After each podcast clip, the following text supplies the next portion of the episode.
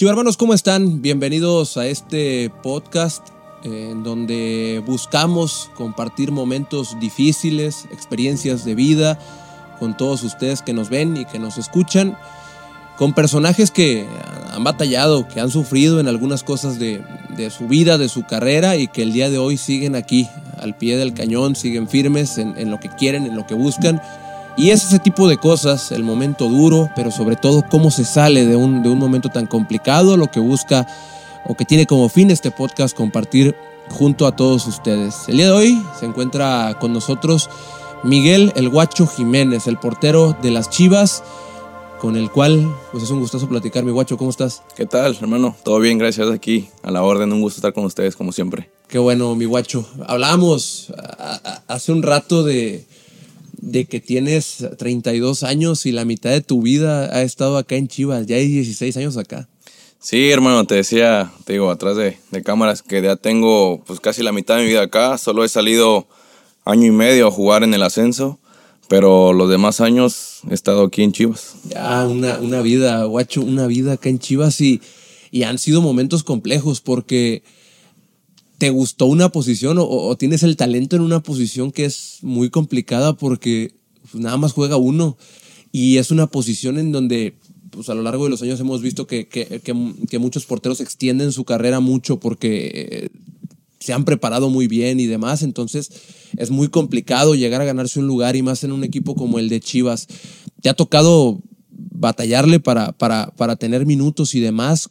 ¿Cómo haces para no caerte, para no dudar? ¿O hubo un momento en donde dijiste, a lo mejor no soy para esto, a lo mejor y no nací para, para, para esto y, y, me voy a rendir. ¿Alguna vez lo pensaste? Fíjate que algo importante que dices es que pues el portero nada más hay uno en un equipo este, y eso créeme que siempre lo tengo muy claro, ¿sabes? Me toca estar jugando, no me toca estar jugando.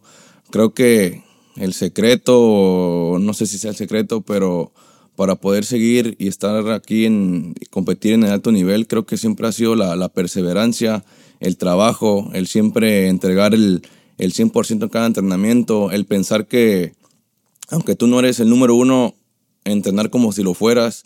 Creo que eso es lo que he hecho en, este, en, este, en esta carrera que, que, me, que he tenido yo. Creo que eso ha sido muy importante, nunca bajar los brazos y nunca rendirme. Si me toca estar, no me toca estar, siempre apoyando al compañero de la mejor manera.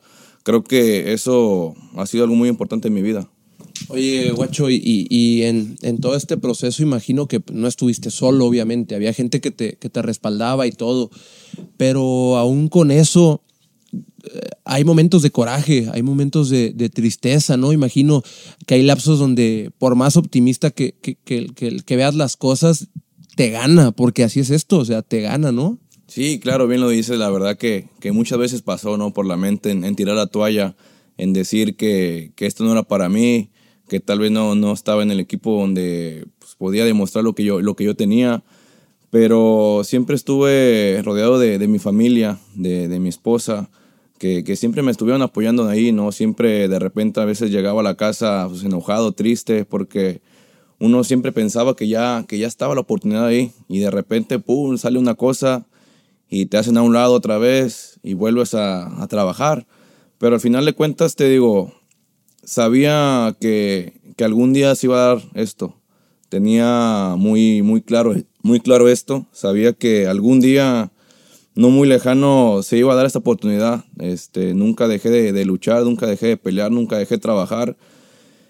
Y sabía que, y sé que si hacía bien las cosas, algún día iba a ver el resultado. Y lo, y lo estás viendo, lo estás viendo después de, después de todo ese tiempo, estás eh, llegando a ver los frutos de lo que has ido cosechando poco a poco. Te toca la oportunidad ahora de ser el, de ser el portero titular de Chivas, de cerrar fuerte. Después de todo ese proceso que tuviste que pasar, ¿valió la pena todo lo que hiciste? Sí, créeme que, que todo ha valido la pena. Este, todo ha valido la pena. Los buenos, malos momentos que, que he vivido en mi carrera, creo que, que regreso del tiempo atrás de ver a, a Miguel Jiménez que, que, llegó a los 16 años a Chivas con ese sueño que, que, tuve desde niño de poder llegar a jugar en primera división, de poder jugar en, en Chivas. Este, cada día la estancia en Casa Club, este, los viajes, los partidos en todas las divisiones de Chivas, este, han valido la pena, han valido la pena, no me arrepiento absolutamente de nada, no me arrepiento de los malos momentos, no me arrepiento de las lesiones, porque sé que, que todo pasa por algo, que todo pasa por algo, que todo te hace más fuerte y que pronto, pronto va, va a ir saliendo, saliendo las cosas bien. Este, como te lo dije hace rato, yo sé que si sigo haciendo las cosas bien dentro de la cancha, eh, con mi familia, con mi esposa, siempre va a, haber, va, va a haber buenos momentos que te van a recompensar la vida. Oye, guacho, y en, en, y en todo este tiempo, ¿crees que en algún momento dejaste de ser el guacho, que, cambió tu, que cambiaste tu personalidad, que tus actos cambiaron por, no sé, por estar eh, molesto, por estar triste. No digo que hayas dejado de trabajar, porque indudablemente nunca dejaste de trabajar, pero ¿crees que en algún punto te ganó el sentimiento y, y te controlaba hasta cierto punto tus acciones? Fíjate que no, fíjate que no, no me ganó en ningún momento. Este, siempre he sido el mismo, Siempre he tratado de ser el la misma persona dentro y fuera de la cancha, con mi familia, este, con mis amigos. Siempre trato de decirles que, que no me vean como el portero de la Chiva, ¿sabes? Que me vean como su amigo, como Miguel Jiménez, como el chavo que conocieron en el barrio, como el hijo que, que, que tuvieron en su casa, que no me vean, que no me traten diferente. Este, siempre trato de ser yo, siempre trato de ser la persona con la que mis padres me enseñaron esos valores en casa este, dentro de, del vestidor trato siempre de ser el mismo, de ayudar, de apoyar. Siento que no, no, nunca he cambiado a pesar de que me han pasado varias circunstancias en la vida. Eso es lo importante, cómo tomas, cómo tomas el, el, mal momento. O sea, porque a final de cuentas no puedes negociar lo que eres como persona por una mala racha y creo que eso, eso lo, has, lo has demostrado y por eso es que sigues acá. Eh, durante todo este tiempo, me imagino que, hay cosas que suman mucho, como lo hablabas, la familia, los amigos y demás. ¿Hay alguna cosa en la que tú creas que si no hubiera estado ahí o si hubiera sido distinta, te hubieras rendido o te hubieras ido abajo? Que la, falta de, de, algún familiar, la ausencia de del autocontrol, no lo sé. ¿Con algo crees que, las cosas hubieran sido distintas? A lo mejor que mi familia no me haya apoyado. Siento que eso ahí a lo mejor se hubiera derrumbado todo. A lo mejor hubiera decidido tirar la toalla. Pero al final de cuentas, mi familia siempre ha estado presente, siempre me ha apoyado en cualquier momento. Lo valoro mucho, la verdad, porque son cosas muy difíciles, son cosas muy difíciles. Muchas veces la gente no ve eso, ¿sabes? No ve eso, lo, que uno batalla, lo que uno deja atrás, todo por cumplir un sueño, que al final de cuentas te digo, todo ha valido la pena. Pero sí, a mí lo que me ha hecho crecer, lo que me ha hecho fuerte, lo que me ha hecho ser quien soy, siempre ha sido mi familia. ¿Qué le dirías al Miguel Jiménez de hace 16 años, al que llegó a, a Verde Valle, a Chivas con un sueño, que quería ser el primer portero de Chivas? ¿Y qué le dirías al Miguel Jiménez de años después que obviamente nadie, nadie, nadie en el mundo, aunque hay un momento en donde hay que entender roles, nadie en el mundo se prepara para ser suplente en algo y te tocó, te tocó batallarle. Tú te preparabas para ser el, portero titular de Chivas. ¿Qué le dirías a ese Miguel que a veces no entendía por qué, por qué no se le daba? Le diría que, que siguiera soñando, que siguiera creyendo en él. Este, que disfrutara cada etapa de la vida, este, cada, cada caída, cada tropiezo, que lo siguiera disfrutando, que nunca se era por vencido, que las cosas siempre pasan por algo, que si tú trabajas y te entregas al 100% tarde o temprano, tu sueño se va a hacer realidad. Este, como dices, me tocó batallar mucho, he vivido Creo que de todos los, momentos que se puede vivir un futbolista los he vivido yo. Este, he estado jugando, he estado de banca, he estado de tercer portero, he quedado campeón, he estado a punto de jugar, no juego. Este, pero al final de cuentas, te digo, nunca, nunca he bajado los brazos, nunca he, dejado, nunca he dejado de creer en mí. Sé que, que he hecho bien las cosas cuando, cuando me ha tocado. Este, y sé que, que algún momento, tarde o temprano, me va a llegar una oportunidad y esa oportunidad pues tengo que aprovechar al 100% cada día.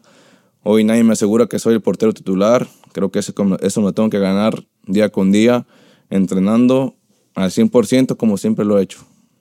Eso es lo importante, que, que sabes que tienes que seguir el mismo proceso, que no por llegar al objetivo que querías, puedes relajarte o puedes bajar los brazos. Ahora es más complicado porque lo, lo difícil no es llegar, es, es, mantenerse.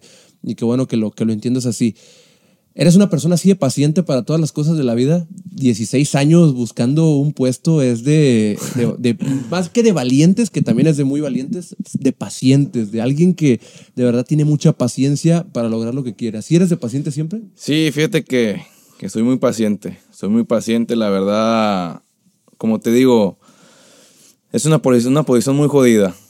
Pero eso lo tengo muy claro, ¿sabes? Y creo que eso es un punto a mi favor el saber que, solo juega uno, que todos los días trato de, pelear, de trabajar para ser ese número uno, ¿no? Y como dices, ahora que estoy acá, creo que, tengo que reafirmarlo día con día.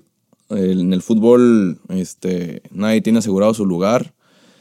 Creo que, tenemos que demostrar con hechos, ¿no? Con hechos, porque con las palabras pues todo el mundo puede hablar. Al final de cuentas, los hechos son los que te van a poner ahí.